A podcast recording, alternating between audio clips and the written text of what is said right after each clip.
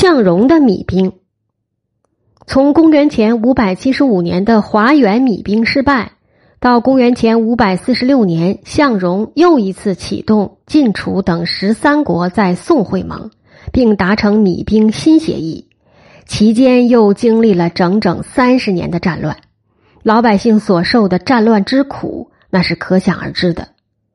晋楚之间的鄢陵之战打得相当激烈。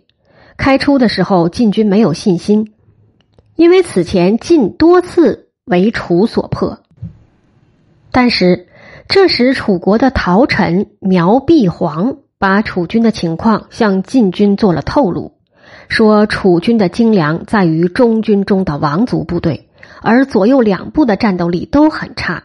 只要在一开战的时候猛击起两翼，楚军必乱而大败。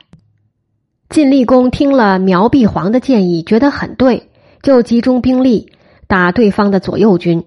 果然，这样一来，楚军大乱。楚军在败退过程中死伤很是严重，连楚共王也被射瞎了一只眼睛。楚军抵挡不住，第二天就带着部队逃回国去了。这次大战以晋胜楚败而告终。但是在鄢陵之战后的两三年间。晋国陷入了内乱的深渊，卿大夫的势力急剧上升。先是赵氏，继而是细氏，其次有栾氏和中行氏。灵公时，赵盾弑君，其势不可一世。到景公时，赵同、赵括被杀，赵氏势力一度削弱。后重立赵武，赵氏势力富强。立功时，卿族中以细氏势力最强。竟至于三人为卿。对楚大战胜利后，晋厉公想借其余威削弱卿族势力，杀灭了细氏势力。最后，厉公自身却被栾氏和中行氏所杀。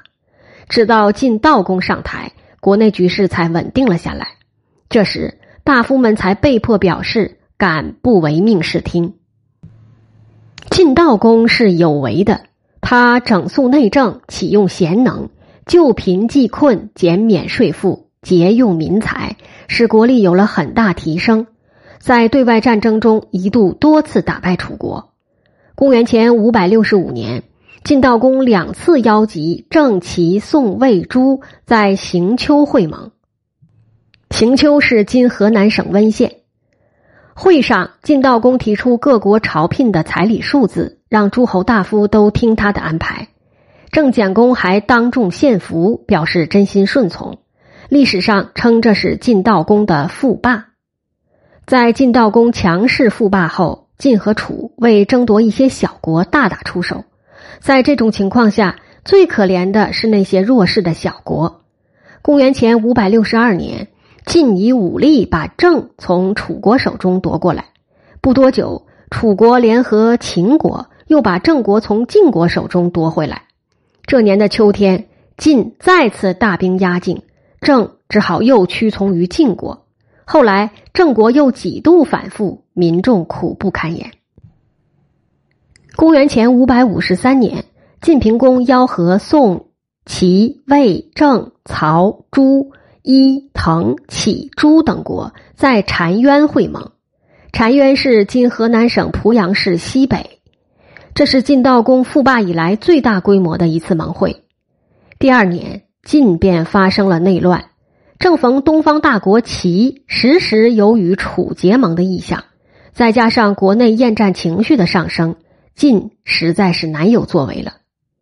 楚也是内外交困，地处东南地区的吴的兴起成为其心腹之患，而且吴国又与中原大国晋结盟，对楚造成了不小的威胁。公元前五百四十九年，楚康王出动水师攻打吴国，结果是无功而返。后来虽然取得了一次大的胜利，但楚的力量也由此削弱了。晋楚长期攻战可以说是各有胜负，再加上齐国和吴国的加入，战局更加复杂化了。中原的小国夹在大国的缝隙中，受苦最深，同时。晋、鲁、齐等国大夫势力日升，使国内矛盾激化，而对外便希望有一个和平的环境。这就把米兵的问题又一次提到议事日程上来。公元前五百四十七年，许灵公请楚国发兵攻郑，楚陈蔡合兵攻打郑国，郑国无奈准备应战。这时，郑国的执政子产却说：“晋楚将平，诸侯将和。”意思是说，不用大惊小怪的，大的战争现在是打不起来的，和平局面即将出现。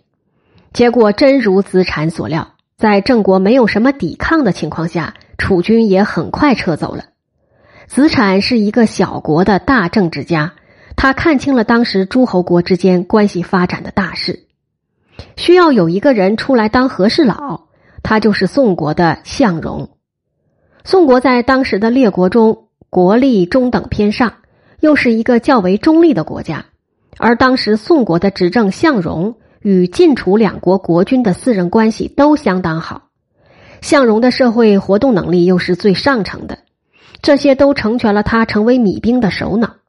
为了米兵这件大事，向荣在大国间穿行，他先是到得晋国，找到了晋的执政赵武。赵武说：“这可是件大事。”我得与大家商量商量。于是赵武把晋军和韩、赵、魏、范、中、行、智六家的代表都找来会议。会上是韩宣子先开了枪，他大声的说：“战争就是对人民的残害，是消耗国家财力物力最大的蠹虫，是小国人民的大灾星。现在战争是天怨人怒，再打仗是不得人心的，还是同意米兵的好。”他停歇了一下，又说：“如果我们不是抢先米兵，让楚国占了先，我们岂不被动了？”向荣马上接上去说：“韩子说的对呀，凡事都得顺势而行。晋国只有米兵才有希望。当时的晋军已经名存实亡，但最后还是他点了头才算数。”向荣信心满满，说服了晋国公室和掌实权的大夫们后。他又兴冲冲的来到了楚国，当时是楚康王执政，他正被内政外交搅得头疼不堪呢。看到向荣到来，热情的接待了他。向荣开门见山对康王说：“我知道这些年楚国也一直被战事所困，我给大王送来了一个好消息，晋公愿与楚王和好，答应以后再也不打仗。”楚康王问：“有什么条件吗？”向荣很干脆的告诉他：“什么条件都没有，要的只是和平。”楚康王听向荣这样说，乐得送他个顺水人情，一口答应了下来。当时的齐国也是个举足轻重的国家，向荣到齐国告诉齐景公，楚国和晋国都同意米兵了，齐国将怎样呢？齐景公感到为难，倒是握有实权的陈文子爽快说。晋国、楚国已经同意了，我们有什么办法阻止？大家都在说停止战争，如果单是我们不答应，人民是会叛离和责备我们的。我们也同意。向荣还到了秦国，秦国的国君说：“好啊，这是件大好事。现在天底下也只有你向荣能干这样的大好事了，我们支持你。”向荣还去了一些关键性的小国。也是一路的欢呼和掌声。这个向荣真是个了不起的人物。为了米兵，为了让天下赢得和平与安宁，他不辞劳苦，一路风尘，走遍了大半的中华大地。到了前五百四十六年的春夏之交，向荣就不失时机的召集晋、楚、郑、鲁、齐、陈、魏、朱、滕、蔡、许、宋、曹。十三国的代表在宋都召开米兵大会，会上晋楚两国仍然有些矛盾，但在向荣的劝说下，还是达成了共识。双方表示以后永不演战，互相尊重，友好相处。